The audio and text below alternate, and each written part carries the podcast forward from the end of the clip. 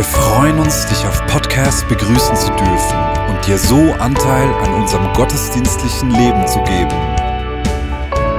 Wir danken dir für jede Form des Mittragens. Mit einer Online-Spende auf der Website kannst du die Vision der Vineyard Bern finanziell unterstützen. Wir wünschen dir viel Inspiration beim Hören der Botschaft und Gottes Segen.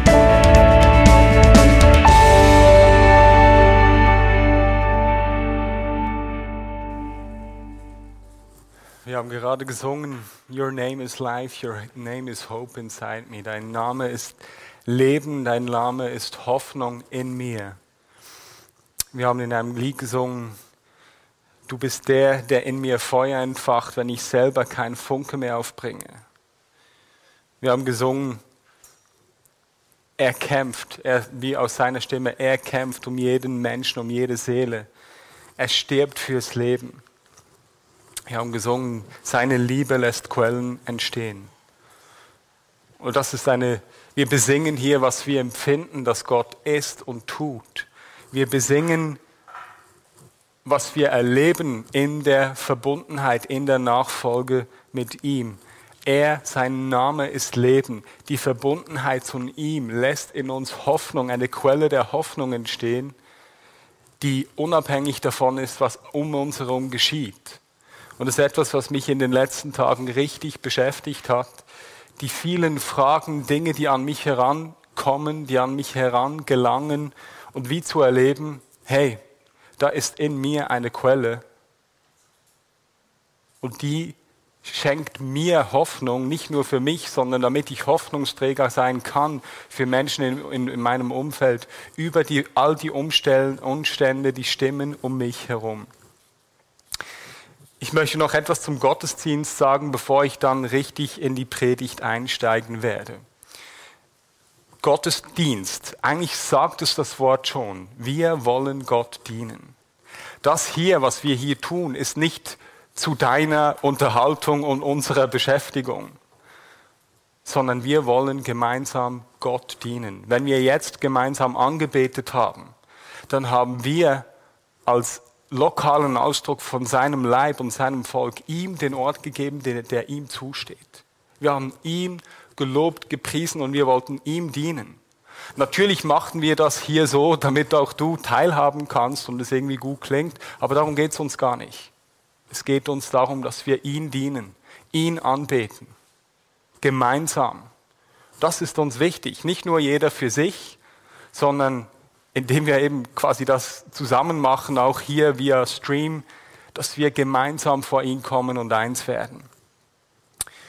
Mit ihm zusammen. Und auch die Predigt ist für mich nicht einfach ein Ort, wo ich jetzt mal erzähle, was ich gerade finde, was wichtig ist, sondern es ist für uns ein Ort, wo auch wir durch die Predigt ihm dienen wollen. In gewisser Weise mache ich mich hier verletzlich, weil meine Hoffnung ist, dass das, was ich sage, nicht nur jetzt irgendwie von Bedeutung ist, sondern dass das etwas ist, das er genau uns, den Leuten der Vineyard Bern, für diese Zeit sagen will.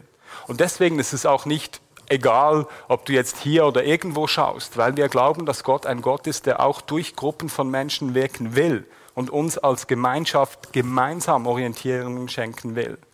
Verletzlich mache ich mich, indem ich mich Gott zur Verfügung stellen will und quasi ein, ein Sprechrohr von ihm sein möchte. Und das steht nicht mir einfach zur Verfügung, sondern das ist etwas, was nur er tun kann und insofern verletzlich. Und wenn du von einer anderen Gemeinde zuschaust, dann ist das super und es freut uns, wenn du Anteil hast an unserem Gemeindeleben. Aber ich ermutige dich auch bei deiner lokalen Kirche, dort wo du dich zugehörig fühlst, dort immer wieder mit dabei zu sein, dort mitzugehen, weil ich glaube, dass Gott auch konkret für euch, für deine Gemeinschaft einen Plan hat, bei dem es wichtig ist, dass du Teil genau davon bist und nicht einfach von irgendeiner Gruppe irgendwo weltweit. Weil Gott wirkt konkret vor Ort durch Menschen. Und deswegen wollen wir Gott dienen im Gottesdienst und gemeinsam ihm in Anbetung und in Hören seines Wortes auf ihn ausrichten. Und deswegen ist es wichtig, dass du, wenn du Teil der Vineyard Bern bist, auch regelmäßig an unserem gottesdienstlichen Leben teilnimmst. Wir sind immer noch in der Predigtserie so viele Stimmen, inspiriert vom Lied Neuer Tag, ein neuer Tag von Kolumbus. Und in dieser Predigtserie orientieren wir uns am Philipperbrief. Und auch die Philipper, äh, die Gemeinde, die, die Adressaten dieses Briefes sind, die waren durch vielerlei Stimme verunsichert und ähm, sie hörten viele Dinge. Zum Beispiel die Juden in ihrem Umfeld, für die war klar, ja, Jesus, das ist, der ist nicht der Messias. Und das führte dazu, dass sie äh, Juden, die Christen waren, auch in der Gemeinde in Philippi, aus den Synagogen verstießen. Dann gab es äh, später eine Gruppe von Judenchristen, die für die war Paulus ein Ehrlehrer und die bekräftigten zwar, dass Jesus der Messias sei, aber die sagten, dass man sich auch an die Torah halten müsse und dass sich die Heidenchristen beschneiden lassen und wie Juden leben müssten. Das war eine weitere Stimme, die die Philipper dort hörten. Und auf alles hinauf auch noch die Römer, für die war klar, wer soll dieser Jesus Christus bitte sein? Den haben wir am Kreuz äh, getötet und ihr sagt, der soll Herr sein. Und wir wissen auch, dass die Christen dort verfolgt wurden von den Römern. Heute steht für die Predigt äh, das Kapitel 3 im Fokus. Und ich rate dir, wenn du jetzt zu Hause zuschaust, im Streaming Point oder allein, dass du jetzt kurz Pause drückst und das ganze Kapitel liest. Das wird dir helfen zu folgen. Und wenn du live dabei bist, kannst du ja am Ende dann äh, das ganze Kapitel durchlesen. Das Kapitel beginnt mit einem Aufruf zur Freude. Wir lesen hier in Kapitel 3.1. Vor allem, liebe Geschwister, freut euch darüber, dass ihr mit dem Herrn verbunden seid. Grund zur Freude ist hier nicht irgendeine, sondern Grund zur Freude für Paulus ist die innige Verbundenheit mit Jesus, so wie wir sie auch besungen haben. Und das ist auch ein Kernthema des, ganzen Kapitels. Paulus sagt auch, dass er ähm, hier jetzt nicht Neues sagt. Und das ist vielleicht für uns spannend, ist nicht nur, was er sagt, sondern eben, wie er es sagt, weil er hier viele Dinge wiederholt. Und wir erleben hier an dieser Stelle einen hochemotionalen Paulus, der an, diesen, äh, der an diesem Ort diese Dinge beschreibt, die ihm wirklich am wichtigsten sind. Der äußere Rahmen bildet die Freude und die Hoffnung ähm, auf die neue Welt. Und der innere Name be, be, ist begründet durch Warnung vor Ehrlehren, ein Thema, das für ihn auch sehr emotional ist, wie wir sehen werden. Wir lesen in Kapitel 3.2. Nehmt euch in Acht vor den unreinen Hunden. Nehmt euch in Acht vor denen, die Unheil stiften. Nehmt euch in Acht vor denen, die letztlich nicht beschneiden, sondern verstümmeln die Verschnittenen anders übersetzt. Und gegen Ende des Kapitels lesen wir in Kapitel 3, 18 bis 19, ich habe euch schon oft vor ihnen gewarnt und ich kann auch jetzt nur unter Tränen von ihnen sprechen. Sie sind Feinde des Kreuzes Christi und sie enden im Verderben. Ihr Gott sind ihre eigenen Begierden und sie sind stolz auf Dinge, für die sie sich eigentlich schämen müssten. Das Einzige, was sie interessiert, ist die irdische Welt. Wir erleben hier schon aufgrund der Ausdrücke, der Begriffe, die Paulus braucht, sehen wir, da ist jemand emotional aufgeladen. Und vielleicht kennst du das, dass dann, wenn du aufgeladen bist, wenn etwas dir wichtig ist, dann, dann kommen Begriffe hoch, die man vielleicht sonst nicht einfach so schnell brauchen würde. Hintergrund äh, dieser, dieser Verse hier ist eine Auseinandersetzung, die Paulus auch schon an anderen Orten gehabt hat. Paulus hat nämlich zahlreiche Gemeinden gegründet unter Juden und Griechen und ähm, seine Gemeinden haben sich dadurch ausgezeichnet, dass Juden und Griechen sehr ungezwungen zusammen gelebt haben, dass sie keine Unterschiede machten zwischeneinander, sondern dass sie glaubten, dass durch die Verbindung zu Jesus, diese Verbundenheit zu ihm, alle gleich sind. Auf jeden Fall kamen in dieser Zeit dann Judenchristen, die, die, die kamen in die Gemeinden von Paulus und, und lehrten, dass zwar Jesus tatsächlich, wie wir gehört haben, der Messias sei, dass aber eben die Heiden sich auch an die Tora halten und sich auch beschneiden lassen müssten. Jetzt ist es so, dass wir äh, aufgrund von Quellen vom Neuen Testament, anderen Quellen, davon ausgehen können, dass einige, Paulinisch, äh, einige paulinische Gemeinden, also Gemeinden, die Paulus gegründet hat, dieser neuen Lehre gefolgt sind und er sie sozusagen verloren hat. So erklären sich vielleicht auch diese starken Worte, die er braucht ihr Hunde. Das war ein ziemlich derbes Schimpfwort für diese Zeit. Hunde, die als unrein galten. Ähm, etwas, was auf jeden Fall kein schöner Begriff ist. Unheilstifter. Verschnittene. Und Verschnittene, das ist eine klare Anspielung eben auf diese Ehelehrer, die die Beschneidung forderten. Und er sagt, sie beschneiden nicht, sie verschneiden.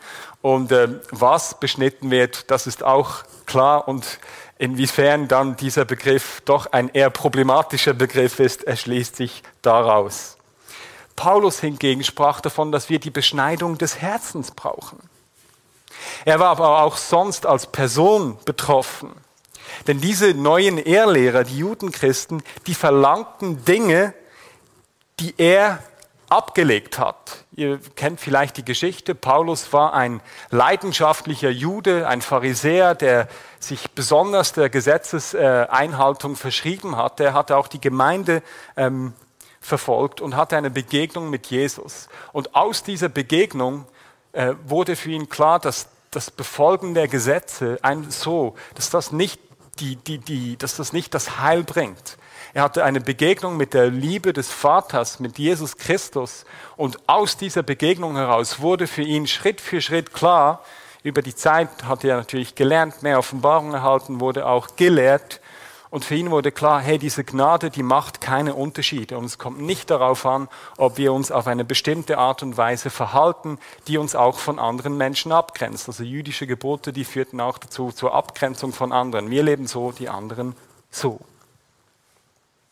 Und jetzt muss man sich vorstellen, dass dieser Paulus, der aus der Verbindung zu Jesus ein neues Leben angefangen hat, neue Überzeugungen gewonnen hat und sich leidenschaftlich für diese eingesetzt hat, der wird jetzt damit konfrontiert, dass er Lehrer in seine Gemeinden gehen, geht, gehen, die er gegründet hat und dort eine andere Botschaft verkünden, nämlich sie sollen so leben, wie er gelebt hat, bevor er diese Verbindung mit Jesus hatte.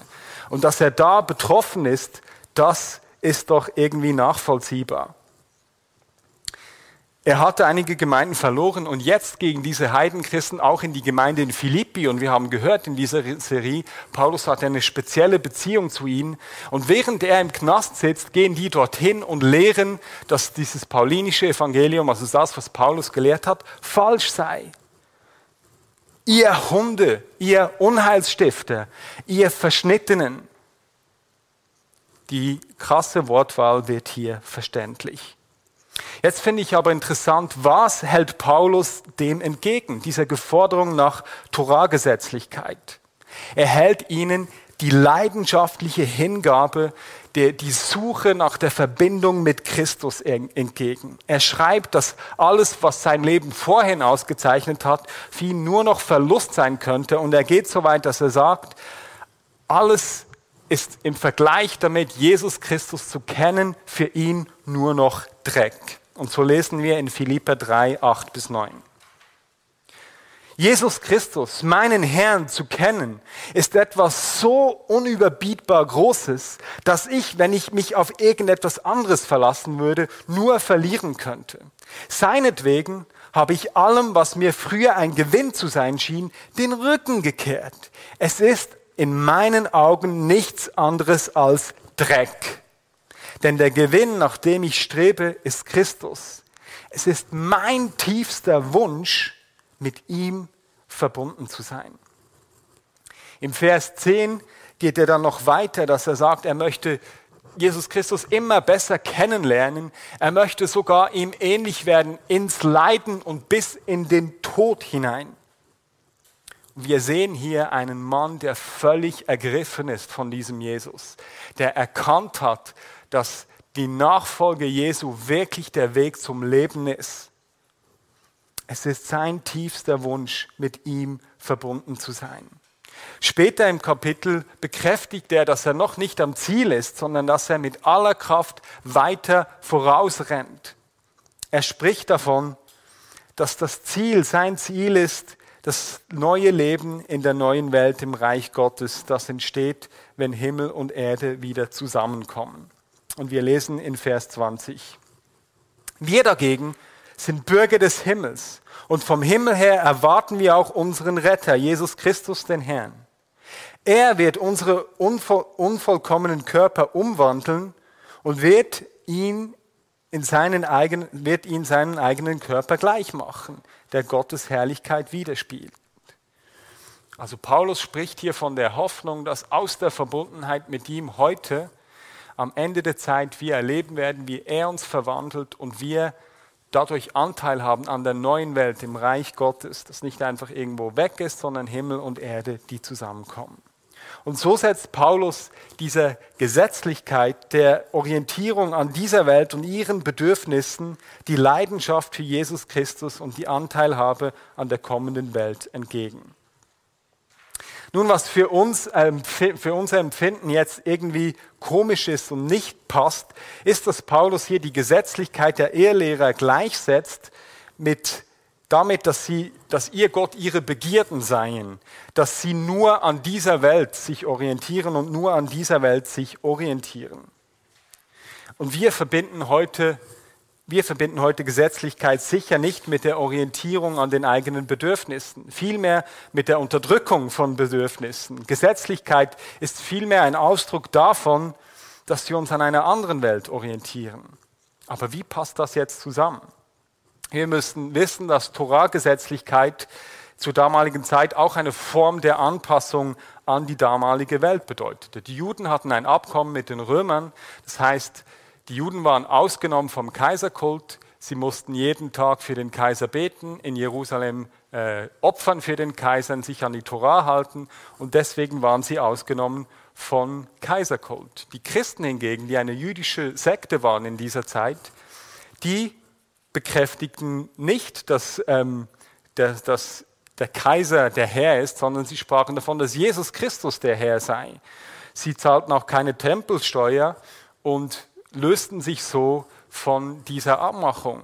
Und damit gefährdeten sie eben auch das Arrangement, das die Juden hatten mit, äh, mit den Römern. Und wenn nun jetzt diese Heiden, die, diese Judenchristen verlangten, dass die Heiden sich auch an die Torah halten sollten, Tempelsteuer zahlen etc., sich beschneiden lassen, dann war das ein Weg, ein Versuch, sie auch ähm, an dieses, äh, war das ein, ein, ein Versuch, sie zu diesem Arrangement mit den Römern zu bewegen und eben Sicherheit in dieser Welt zu gewinnen. Was bedeutet das für uns heute? Was sagt uns dieser Text in Bezug auf die vielen Strömen heute? Ich glaube, dass die äußere Form von dem, was Paulus hier sagt, sich verändert hat, dass aber der innere Grund der gleiche geblieben ist. Kaum jemand heute hat sich aus einem gesetzlichen Hintergrund äh, Jesus zugewandt. Kaum jemand sucht in religiösen Geboten sein Heil zu gewinnen. Das begegnet mir nicht. Und es begegnet mir auch keine Lehrer, die heute die Beschneidung fordern würden. Was mir aber tatsächlich begegnet, sind Menschen, die ihr Heil darin suchen, dass sie ihr eigenes Leben, ihre eigenen Bedürfnisse in den Mittelpunkt stellen. Mir begegnen auch innerhalb der Gemeinde Christen, Leute, die Jesus nachfolgen wollen, die aber eigentlich ihre Bedürfnisse in der Mitte haben und sich viel mehr an dieser Welt orientieren, an dem, was hier wichtig ist, als am zukünftigen Reich. An dieser Stelle könnte man noch weiterdenken, was das genau bedeutet. Könnt vielleicht in dem Streaming Point darüber dann noch sprechen. Was mir begegnet, sind oft Christen, die vielleicht sagen, Jesus ist Heil in ihrem Herzen, er ist der nette Freund hier drin und bei Bedarf geben sie ihm Aufmerksamkeit, aber er ist nicht wirklich der, der ihr Leben bestimmt. Ihre Bedürfnisse und ihre Vorstellung, was in dieser Welt wichtig ist, übernimmt die Leitung. Und Gott wird dort zu einem magischen Wunscherfüller, an dem man zu zweifeln beginnt, wenn er gerade nicht das tut, was man sich von ihm erhofft. Hier sehe ich ein Problem, das Paulus anspricht, das vielleicht in der äußeren Form anders ist, aber uns heute genau gleich meint.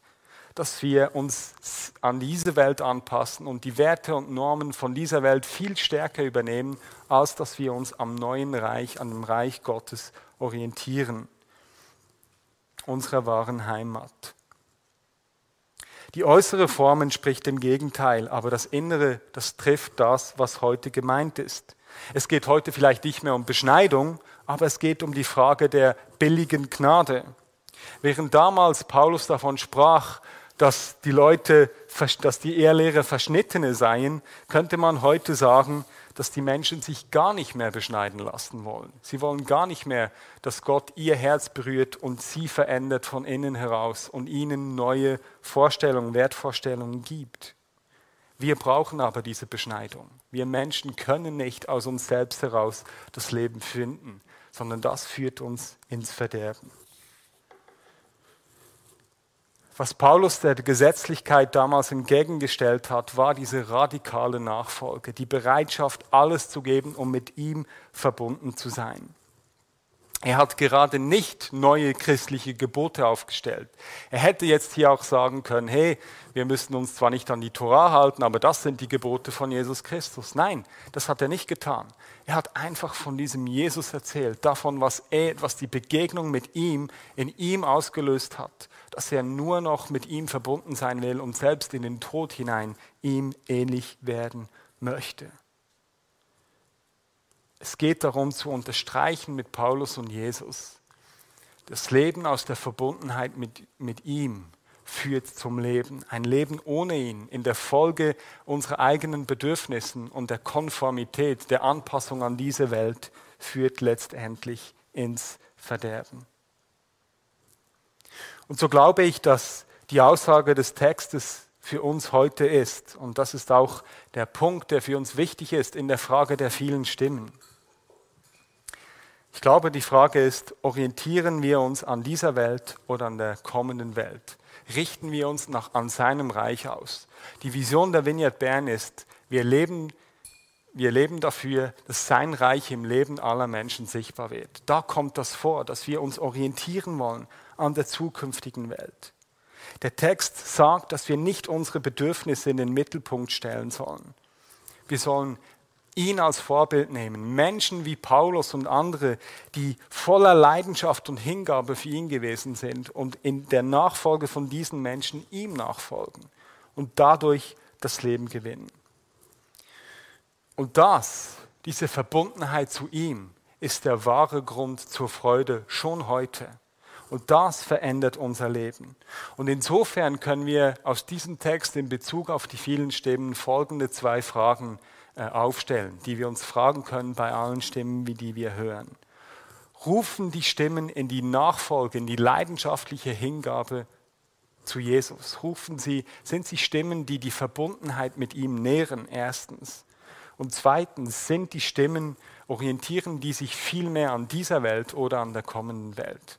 Wir als Menschen, die mit ihm verbunden sind, als Himmelsbürger, wir wollen uns mit ihm, wir wollen mit ihm verbunden sein und uns an der kommenden Welt orientieren. Und ich wünsche mir, dass wir diese Begegnung mit ihm erleben. Ich wünsche mir das für mich selbst, dass ich das immer wieder neu erlebe, dass ich aus der Nähe zu ihm, aus dieser Verbindung zu ihm so ergriffen bin, dass alles andere in meinem Leben für mich zum Dreck wird im Vergleich dazu, mit ihm verbunden zu sein. Und ich wünsche mir das auch für dich. Und was mir wichtig ist, das ist etwas, was wir nicht selbst produzieren können. Wir können nicht das irgendwie selbst aus uns selbst heraus machen. Was wir aber können ist, wir können uns immer wieder auf die Knie werfen, wir können immer wieder ihn suchen und die Begegnung, die Verbindung zu ihm suchen und uns von ihm verändern lassen, so dass er in uns, wie wir im Lied gesungen hat, der Funke anzündet, wenn wir selber kein Feuer mehr haben. Und Vater, das ist es, was ich dich bitte für alle, die jetzt zugehört haben, für alle von uns und nicht zuletzt für mich selbst. Dass wir immer wieder die Begegnung mit dir haben dürfen und aus dieser Begegnung eine Leidenschaft erweckt wird, die alles, was nicht mit dir zusammenhängt, alles, was nicht zu deinem neuen Reich gehört, für uns als Dreck erscheinen lässt und wir so ganz auf dich ausgerichtet sein können. Egal, ob wir äh, Lehrer sind, egal ob wir Bauarbeiter sind, egal ob wir keine Ahnung was für einen Job haben, aber dass wir dort, wo du uns hingestellt hast, mit ganzer Kraft uns an dir orientieren und an deinem neuen Reich. Amen.